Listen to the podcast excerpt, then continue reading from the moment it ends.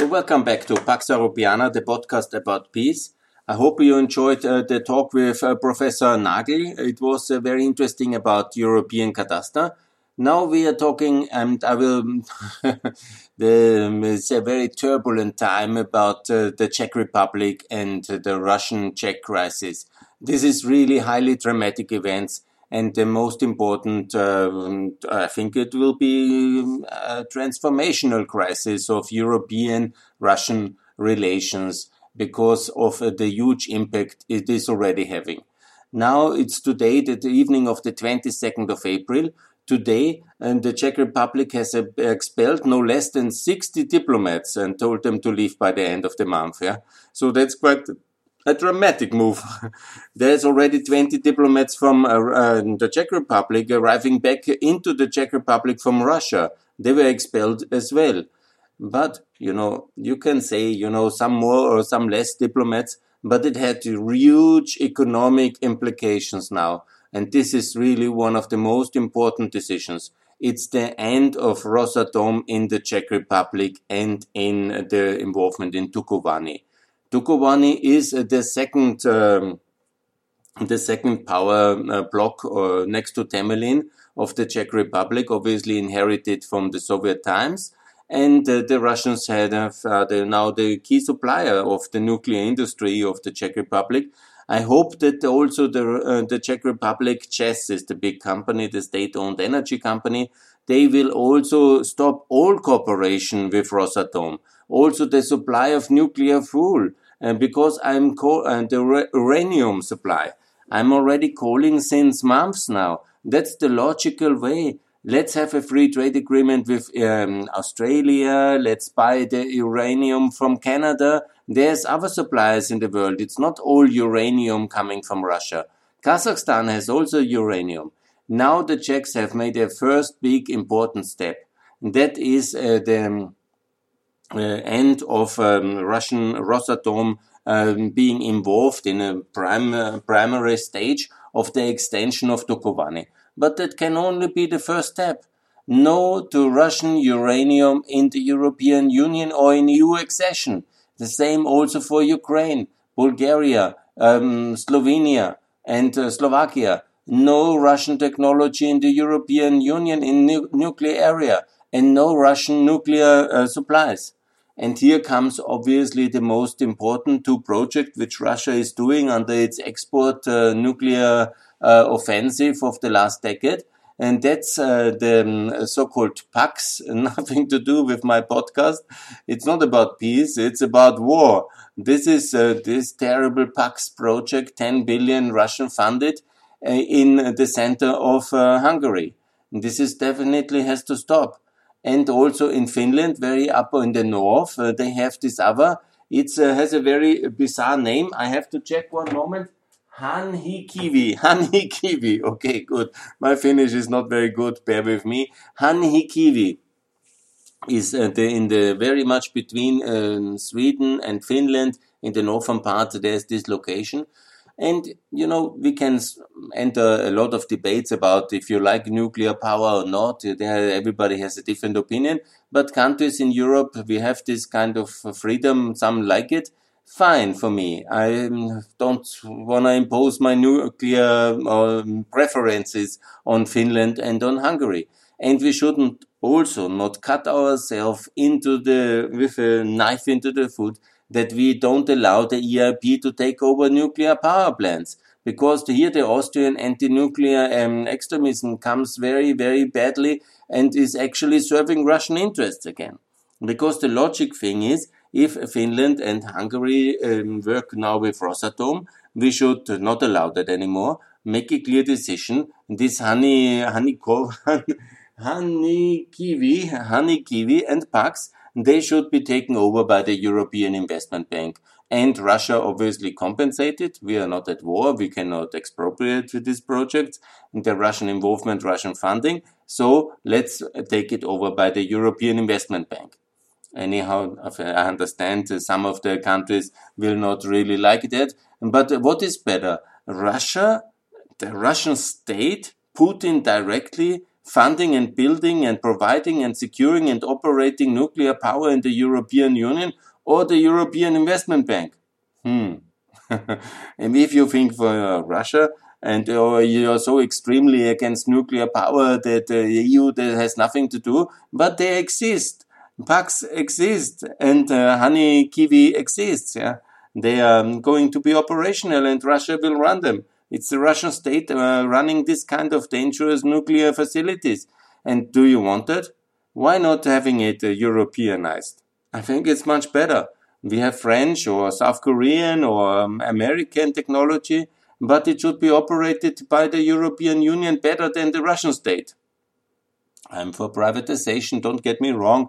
I'm for, uh, it's also maybe better not to have them at all. You know, fine. but now they exist and now these projects are there and uh, something even it's necessary for the climate target of the EU because of the end of coal, which everybody insists is so important. Then some countries, but they can only do it with nuclear. That's another debate. For me, the strategic security of Europe and our unity and the exclusion of Russian state companies is the most important. And here the Czechs have sent an example. But it's just the beginning of what we should do. We need a major rollback of Rosatom in uh, the European Union, in the import of uh, uranium and uh, uranium fuels and other nuclear material, and obviously of these uh, two nuclear power stations in uh, Finland and in Hungary, and all the other nuclear industry in Europe where Rosatom is a subcontractor, a supplier, a provider of technology, or a funding agent. And this is all to stop. I'm not totally sure how much the cooperation and how deep the cooperation between Slovenia, Bulgaria, and um, Slovakia and these are the three candidates, and Ukraine is um, uh, to this moment. To my best knowledge, the Ukrainians went intensively to transform the nuclear dependency. They have four nuclear stations, and they have um, and these are very big ones. And Ukraine is a major producer of nuclear energy.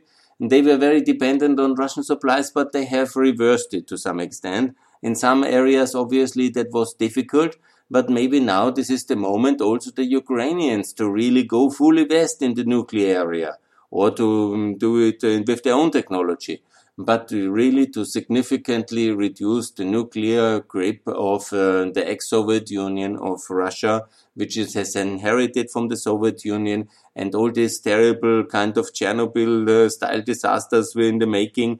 No, no, no, no, no, no honey kiwi, no Paks, whatever is the name no, no, no. And obviously also no to this nuclear power station in Belarus. That's also one of the sour points. But obviously we have not a single um, in, uh, power to change that. Yeah, that's basically um, the Russians and the Belarusians have created that terrible fact, and there will be no way until there will be a um, democratic Belarus to change that. So we can focus on the Finnish project, on the Hungarian project, and we can make sure that there is no supplies of uranium in Europe. And uh, I'm sure there's other, there's uranium to my best knowledge in Congo, in Kazakhstan, Australia, in Canada, in America. There will be other suppliers uh, as well. And so we can achieve nuclear independence from Russia. And that should be our prime uh, strategic object, uh, objective now in this year 2021 climate change very important, but uh, let's be honest, nuclear independence from hostile Russia much more important. And now with this major um, groundbreaking, game-changing decision of the Czech Republic uh, to end uh, Russian involvement in Dukovany, then I think it's the signal to end Rosatom in the whole European Union. It's also a question about solidarity because now we send uh, diplomats home. The Russians will certainly re retaliate. And the che uh, Slovaks have now also sent three Russian diplomats uh, back to Russia. And most of the um, European countries, step by step, the major IPs and um, have just uh, taken three times to express solidarity on Twitter with uh, the Czech Republic. But most of them have now, to my best knowledge. The point is, what we need to do now is also concrete things. and concrete actions, like the Czechs have done it with the end of um, this uh, multi-billion project uh, participation for Rosatom. That is uh, language they understand. One diplomat more or less in one office more or less will not impress Putin very much. The end of nuclear imports into the Czech Republic uh, from Russia, that will make a major impact. And that's what we should do and the same in all European Union and accession states. No nuclear imports, no nuclear technology by Russia in the European Union and in Ukraine and in whatever there's other countries they might have also nuclear contacts with Russia and obviously in such a kind of a escalation we are at the moment we should not do it. And what's the meaning of Dukovany? And I refer now to this important um, uh, discussion about Nord Stream 2 as well. The Czechs have shown that you can have courage and you can do the right thing and you can end projects. And there is other alternatives there as well. And so the same what Dukovany is now for the Czech Republic must be for Austria at the end of Nord Stream 2. And if we have some honor in Austria and if we are somehow serious country, we can order the Austrian OMV, that's our state energy and gas, um, not monopoly, but basically monopoly, a key partner of Gazprom uh, since uh, 50 years and also a key partner of this Nord Stream 2 project. The Austrian OMV CEO is basically the spokesperson of Nord Stream 2 and the best uh, friend of Gerhard Schröder, Warnig, and obviously Sigi Wolf and all these um, uh, pro-Russian industrialists and energy managers uh, of uh, this German, Austrian around Volkswagen and all these connections, yeah, Niedersachsen and, you know, who I'm talking. So what is important that Austrian state is now repeating the Czech success model, what the Czechs have done in Dukovany, kick out uh, Rosatom, we have to do by the ordering the Austrian state company OMV to leave uh, the um, um, consortium funding uh, Nord Stream 2 and so starting the, um, the, withdrawal of the um, international consortium which is backed by the Austrian state for Nord Stream 2 and so basically end this project uh, while I hope that Austria will do that. And I hope that also Finland will do it because it's also a prime partner again you see this is the typical neutral mm, problem uh, because and these neutral countries finland and uh, austria they obviously inherited these huge energy links uh, with uh, russia uh, from the cold war times. And then russia uses finland and austria as a kind of soft uh, belly of the european union. And for too long that had worked very well for the russian interest. We need now to make clear that this is no longer continuing Obviously, uh, the Austrian role is also competing now um, Hungary.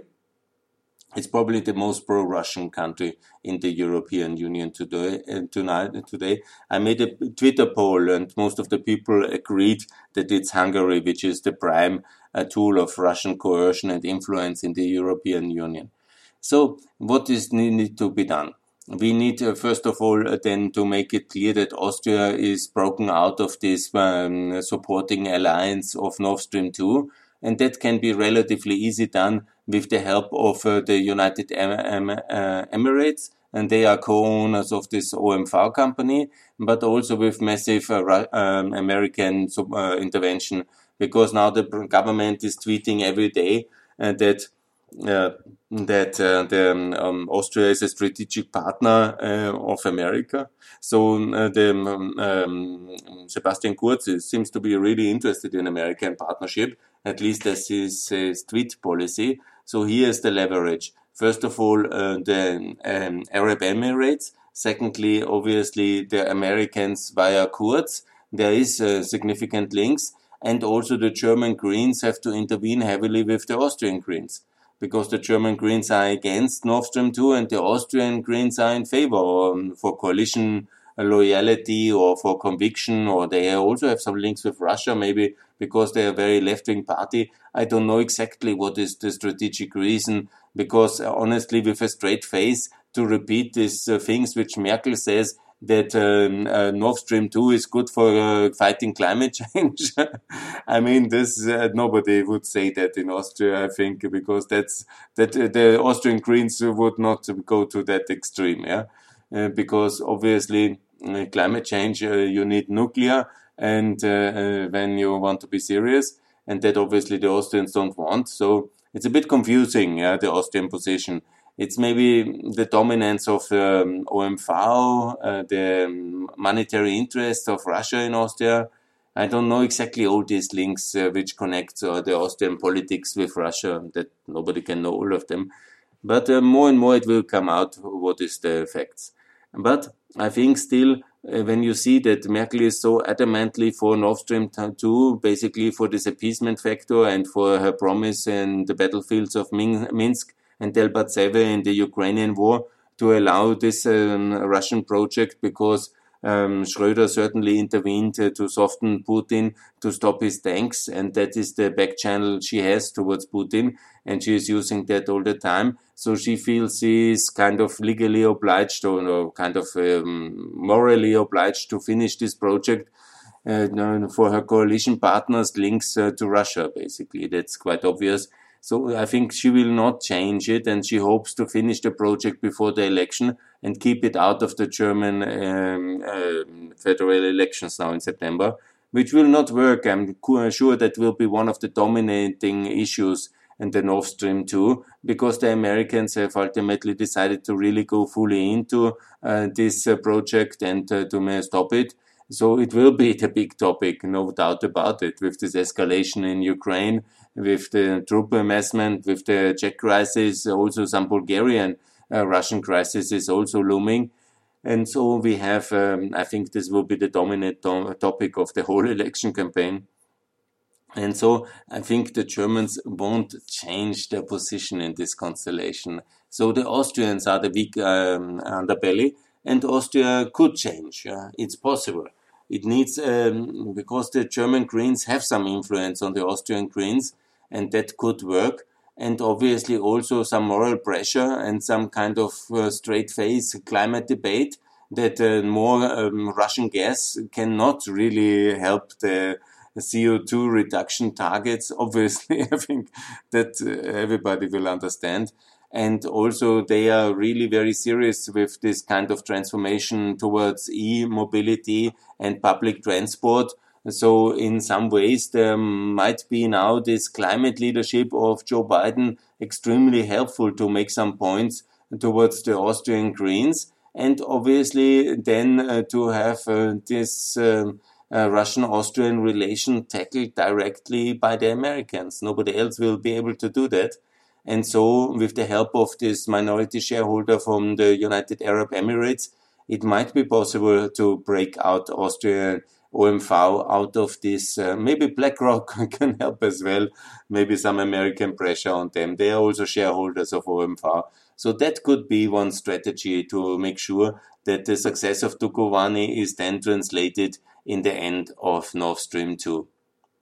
But step by step, it might be also you know, the um, Austrians are always very interested in the um, safer nuclear energy or knowing nuclear energy in the Czech Republic, Hungary, and Slovakia and Slovenia, because all our neighbor and Croatia, all our neighboring countries have nuclear power stations, which are always very controversial perceived in Austria.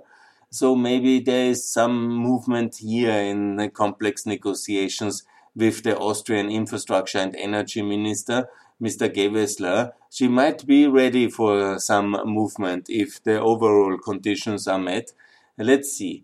The Austrians are certainly the weak link on that one, and maybe there will be some good movement. I will think about it, what I can propose, and I will keep you posted on that one.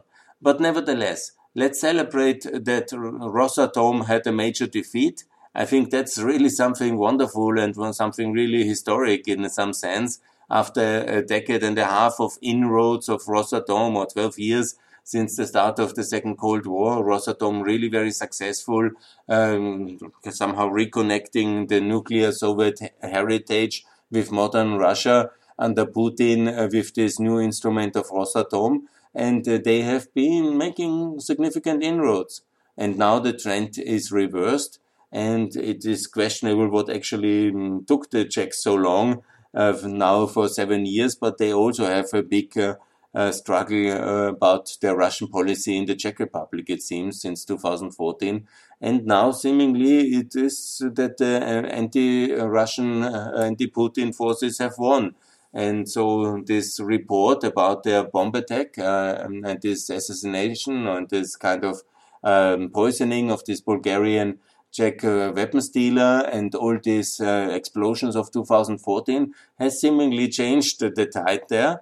But um, let's obviously hope that they will go all in uh, in terms of uh, breaking the ČEZ Rosatom ties, because there is extensive um, bilateral ties still happening today, and that would be uh, very good for the EU internal market, for our nuclear security, and also for um, something I think uh, is absolutely a priority to end uh, the Russian nuclear power grip in the Eastern European countries. That's a legacy of the Cold War, of the Soviet domination. Why to keep it? Uh, I think it's time to end it. And Dukovany's um, end, the end of Rosatom in Dukovany should be the signal that now in the next year uh, Russian power grip is phased out in all Eastern Europe.